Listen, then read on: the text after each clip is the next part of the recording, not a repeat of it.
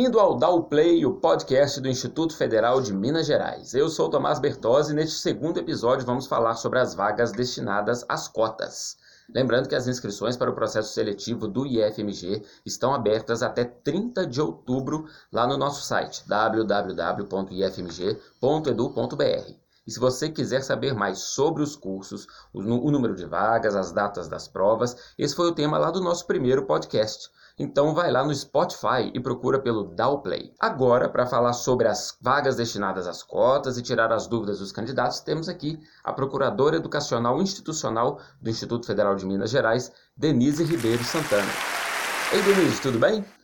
Olá, Tamás. Tudo ótimo. Obrigada pelo convite. Nesse processo seletivo, o IFMG está ofertando quase 5 mil vagas, sendo 2.269 para os cursos técnicos integrados e 637 vagas para os cursos técnicos subsequentes.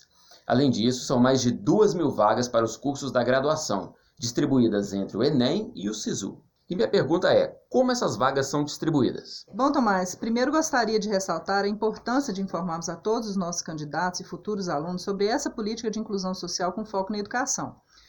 Essa é uma ação afirmativa que vem possibilitando desde 2012 a entrada de alunos egressos de escola pública em cursos de graduação e cursos técnicos de nível médio, não só no IFMG, tá? mas também em todas as instituições públicas do país. E o IFMG, desde a publicação da lei, trabalha com a oferta de 50% de suas vagas com base na lei de cotas. Então, respondendo a sua pergunta, as vagas são distribuídas da seguinte forma. Vou trazer como exemplo um curso que oferta 50 vagas. 25 vagas serão ofertadas na Lei de Reserva de Vagas. E quais são as exigências? É importante entender que a lei apresenta o que chamamos de recortes. É, para que todos entendam, recortes são grupos e subgrupos de distribuição de vagas entre as pessoas que têm esse direito. Vamos lá. Primeira regra: ser aluno egresso de escola pública nos nove anos completos do ensino fundamental se o candidato vai disputar as vagas do curso técnico. E nos três anos completos do ensino médio, para os candidatos que querem entrar para o ensino superior em qualquer dos nossos cursos de graduação. A segunda regra. A lei distribui as vagas entre os autodeclarados negros, pardos e indígenas e aos não declarados. Aí temos dois grandes grupos. Essa é a segunda, esse é o segundo recorte. Terceira regra. Dentro desses dois grupos, há a separação entre candidatos carentes e não carentes, ou seja, teremos o grupo dos autodeclarados negros, pardos e indígenas carentes e o grupo dos autodeclarados negros, pardos e indígenas não carentes. Com a mesma subdivisão para os não autodeclarados, ou seja, carentes e não carentes. E por fim, ainda temos mais um nível de distribuição de vagas que inclui os candidatos com necessidades específicas, que também deverão estar encaixados nos recortes ou nas regras citadas anteriormente. Exemplo: aluno de escola pública, autodeclarado negro, pardo, indígena, carente e com necessidades específicas. Vamos resumir um pouco essa história, Tomás? Com essa distribuição, o IFMG trabalha com oito grupos diferentes. A quantidade de vagas em cada grupo é variada, pois respeita os percentuais determinados por lei. As outras 25 vagas são ofertadas para os alunos de ampla concorrência, que são todos aqueles que não se enquadram nas exigências da lei de cotas. Muito bom, Denise. E agora, quem tem direito às cotas e pode optar pela modalidade de reserva de vaga? Bom, Tomás, essa é uma questão assim muito importante da gente estar sempre que possível esclarecendo. É, basicamente, é a regra 1, que foi falada anteriormente. Todos os alunos que estudarão os nove anos é, do ensino fundamental em escola pública, se o candidato for disputar vagas do curso técnico, e nos três anos completos do ensino médio em escola pública para os candidatos que querem entrar para o ensino superior. Certo, Denise. E agora vai, vem uma sequência de perguntas que são dúvidas muito comuns dos candidatos do processo seletivo. A primeira é o seguinte: caso o candidato tenha estudado uma parte do ensino fundamental ou médio em escola particular, ele pode concorrer às cotas caso tenha sido bolsista? Essa é uma dúvida realmente muito frequente, Tomás. Não, os candidatos não poderão ter no histórico escolar nenhum ano em escola particular, mesmo que tenham sido bolsistas. A legislação é bem rígida nesse sentido. E quem estudou no Senai, SESI, SENAC, SENARTE, é considerado estudante de escola pública ou não? Também não, Tomás. Essas escolas não são consideradas públicas, pois mesmo que o aluno não pague para estudar lá ou pague uma mensalidade pequena, os custos dessas escolas são arcados pelo sistema privado, no caso a indústria, o comércio, etc. Né? Então, realmente não pode também é, disputar como vaga é, de escola pública. Não são escolas públicas. Muito Não bem. são escolas públicas. Como o candidato calcula a renda bruta familiar? Bom, essa também é uma questão bem complexa da gente é, abordar, da gente explicar. Então, eu vou tentar ser bem é, clara, trouxe exemplos aqui. É, vamos lá. Para ser considerado carente, o candidato deve fazer parte de uma família com renda bruta menor ou igual a um salário mínimo e meio por pessoa que more na casa. Preste atenção, todas as pessoas devem morar na mesma casa. De forma prática, soma-se a renda de todas as pessoas que moram na casa e divide pela quantidade de moradores. Então vamos a um exemplo. Vamos lá. Uma família de cinco pessoas, na Uhum. qual dois adultos trabalham e recebem cada um salário mínimo. Nos valores de hoje, o salário mínimo 998 reais.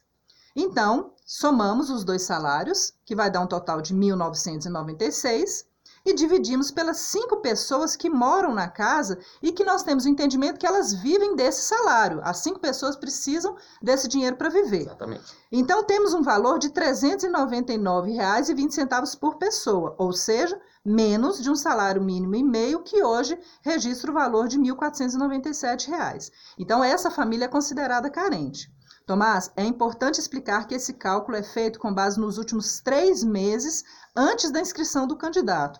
Ou Uhum. seja, nossa inscrição será no mês de outubro. Então, os meses que serão considerados para análise serão julho, agosto e setembro. Denise, para aqueles que forem aprovados nas vagas destinadas aos candidatos que se declaram negros e pardos, quais os documentos e como é feita a avaliação para efetivar o estudante nessa vaga? Ah, boa pergunta, Tomás. Olha, primeiro eu quero dizer o seguinte: sobre a documentação necessária, é muito importante que os candidatos leiam os editais do processo seletivo. São três editais, que no caso nós temos o de normas gerais, um edital específico para os cursos técnicos e o edital específico de graduação. Lá estão todas as regras, datas e documentações necessárias para participação no processo seletivo, bem como para o futuro processo de matrícula, né? Uhum. Então é o seguinte: o candidato que optar por uma das vagas reservadas deverá apresentar a documentação exigida para aquela modalidade que ele se inscreveu. A relação dos documentos está disponível nos anexos do edital de normas gerais. Especificamente, o candidato que se inscrever para as vagas destinadas a candidatos negros e pardos deverão preencher o formulário de autodeclaração étnico-racial anexo ao edital e passar o processo de heteroidentificação complementar à autodeclaração realizada pelo candidato. Explica para a gente o que é essa heteroidentificação. Boa pergunta, Tomás. A heteroidentificação é um procedimento que é a confirmação por meio de uma comissão de que a autodeclaração do candidato negro é verdadeira, para evitar fraudes, né? Então, é o seguinte, a comissão de heteroidentificação do FMG terá como critério de avaliação unicamente as características físicas do próprio candidato. Não serão considerados outros critérios, como documentos do passado ou a ascendência, por exemplo, parentes como pais e avós serem negros, né? E às vezes a pessoa não carrega consigo as características físicas é, étnicas negras. Certo. E já os que se declaram indígenas, qual que é a documentação exigida nesse caso? Quanto aos candidatos indígenas, a declaração é feita por meio de uma declaração oficial emitida pela Fundação Nacional do Índio, que é a FUNAI, atestando a relação de pertença étnica e social do candidato a um grupo ou comunidade indígena estabelecido no território nacional brasileiro. Ou tem uma outra documentação também chamada RANI, que é o Registro Administrativo de Nascimento Indígena, ou ainda a declaração de pertencimento étnico de três lideranças da comunidade de origem do candidato. Tomás, volto a dizer, é fundamental que os candidatos leiam os editais. A equipe do IFMG, que acompanha todo o trâmite do processo seletivo, relata que muitos erros de inscrição e de matrícula ocorrem por falta de leitura e entendimento das regras do edital. Isso aí, Denise. Então vamos reforçar o que a gente já falou lá no podcast anterior. Vamos ler o edital, gente. O edital é muito importante para o candidato. O edital é fundamental para que a pessoa não erre, não escolha vagas erradas, Não falte documentação necessária no dia da matrícula, né? além das informações específicas da prova. Isso aí. E, Denise, existe algum e-mail para tirar dúvidas sobre o processo seletivo? Ah, claro, é o vestibular.ifmg.edu.br. Certo. Muito obrigado, Denise, pela sua participação aqui no Dow Play, nosso podcast. Opa, por nada, só chamar. Isso aí. Lembrando que o edital está disponível, as inscrições estão abertas até o dia 30 de outubro no site www.ifmg.edu.br. E não se esqueça de seguir o IFMG lá nas redes sociais. Arroba IFMG na rede no Instagram, facebook.com IFMG na rede e no Twitter IFMG na rede. No próximo podcast falaremos sobre as bolsas da assistência estudantil que o IFMG oferece. Não perca! Até lá!